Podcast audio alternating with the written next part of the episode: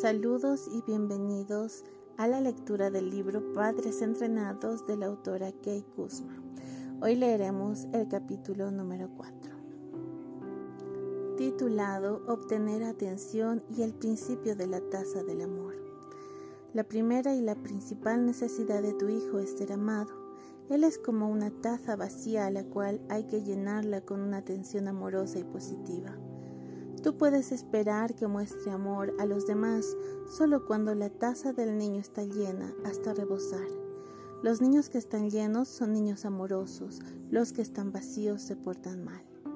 Dependiendo de la edad de tu hijo, necesita que lo acurruques, que lo abraces, necesita sentirse cerca tuyo, sentirse querido y emocionalmente cómodo y significativo.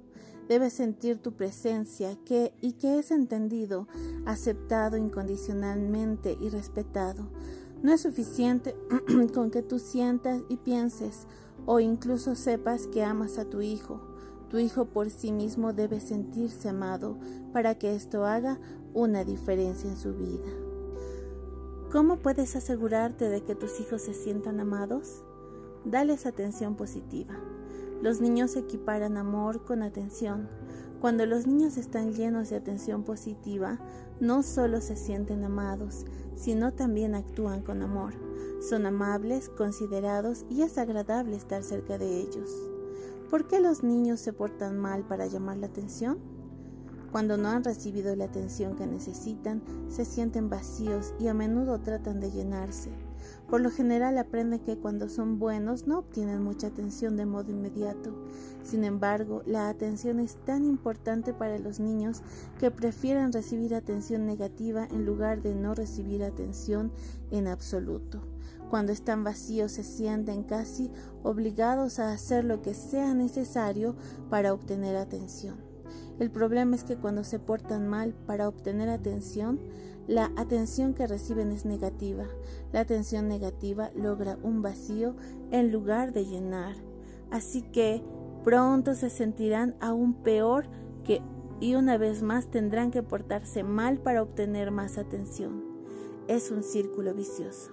Muy a menudo esta competencia por la atención se establece como un hábito cuando un niño se siente vacío, comienza a presumir, actúa como un tonto, se vuelve destructivo, grita malas palabras, se encierra en sí mismo, pone mala cara o de otra manera negativa dice, préstame atención.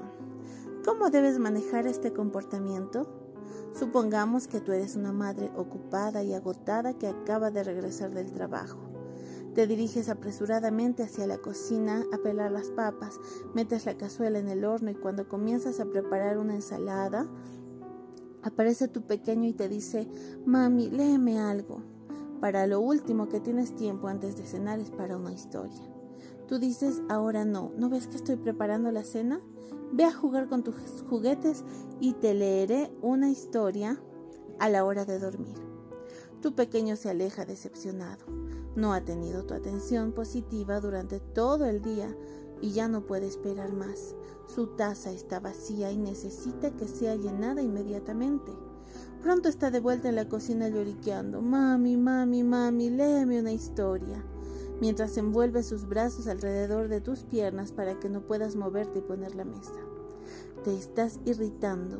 Con voz enojada gritas, dije que ahora no, y deja de lloriquear, me estás poniendo nerviosa. ¿Qué hace tu pequeño? Se acerca, toma un tomate de la mesada y lo tira tan fuerte que salpica todo el piso de la cocina. ¡Qué desastre! ¿Qué haces entonces? Tienes ganas de darle una buena razón para que lloriquee. En cambio dices, vaya, tu taza de amor está realmente vacía, ¿no es así? Ven aquí, déjame abrazarte y llenarte, y luego puedes ayudarme a limpiar la suciedad. Después de limpiar los armarios y el piso, te agachas, levantas a tu hijo y dices, siéntate a mi lado en la mesa y te contaré una historia mientras termino de hacer la ensalada y quizá puedas ayudarme a poner un poco de lechuga en el tazón. Mientras trabajan juntos, preguntas, ¿qué crees que puedes hacer la próxima vez para llamar mi atención cuando tu taza de amor esté vacía en lugar de lanzar algo? ¿Es eso lo que harías o dirías? Usualmente no. Probablemente le darías lo que crees que merece ampliamente, una paliza verbal y un castigo, los cuales terminan vaciando su taza aún más. Muy a menudo la consecuencia será más mal comportamiento para llamar tu atención. ¿Qué debes hacer para romper este ciclo negativo de atención? 1. Satisfaz la necesidad de atención positiva de un niño antes de que tenga que portarse mal para obtener tu atención. Sé rápido para reconocer esa primera indicación de necesidad y haz algo. Mantén tu taza de amor llena. 2. Enséñale a tu hijo formas adecuadas de pedir atención cuando lo necesite. Una buena manera es que simplemente diga, mi taza de amor está vacía. 3.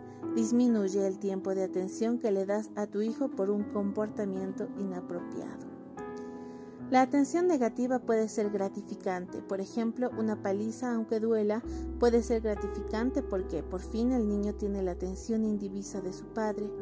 Hacer que el niño se sienta en un rincón puede ser gratificante porque requiere que los padres lo observen para asegurarse de que permanezca en el rincón. Piensa cuánta atención recibe un niño si su padre le dice una y otra vez que haga algo y termina obligándolo a hacerlo.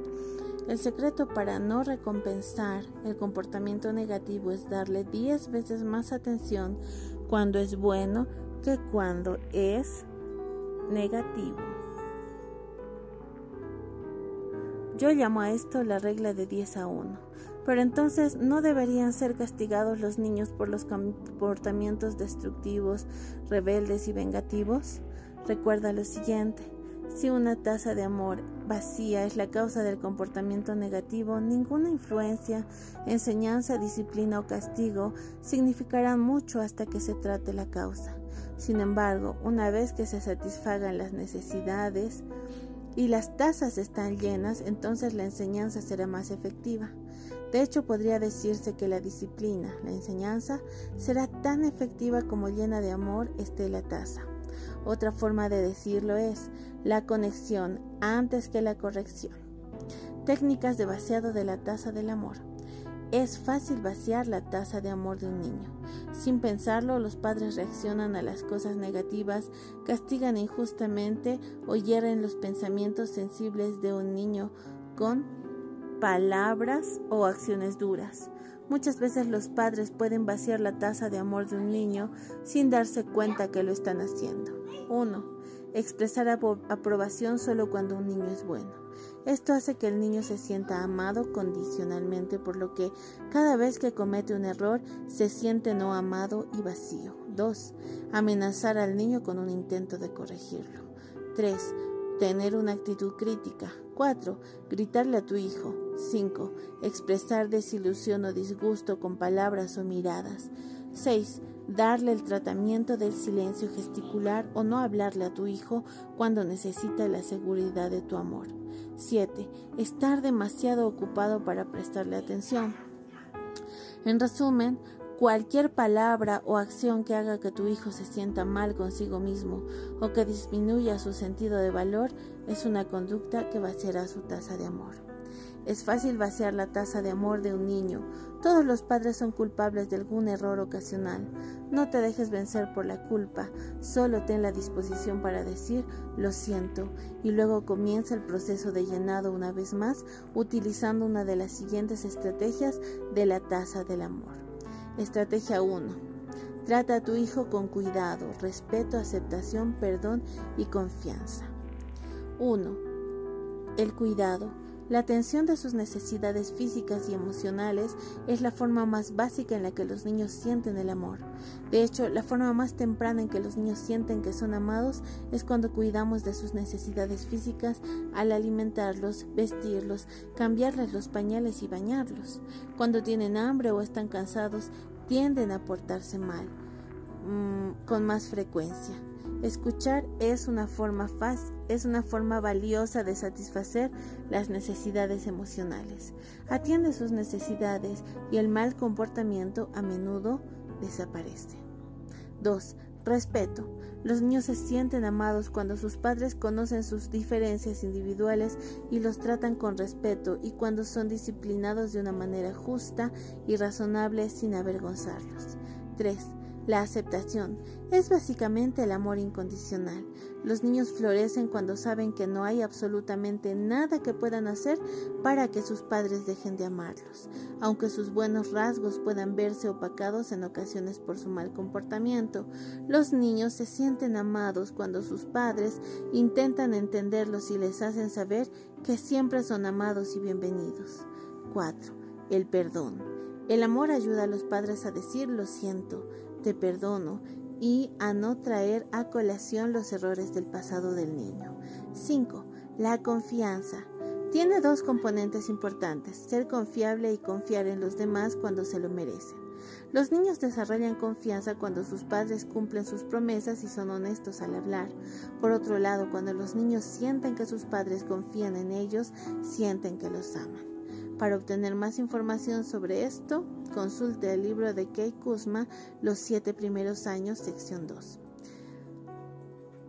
Esta es la primera parte y les invito a continuar con la segunda parte de la lectura de este capítulo. Gracias por escuchar.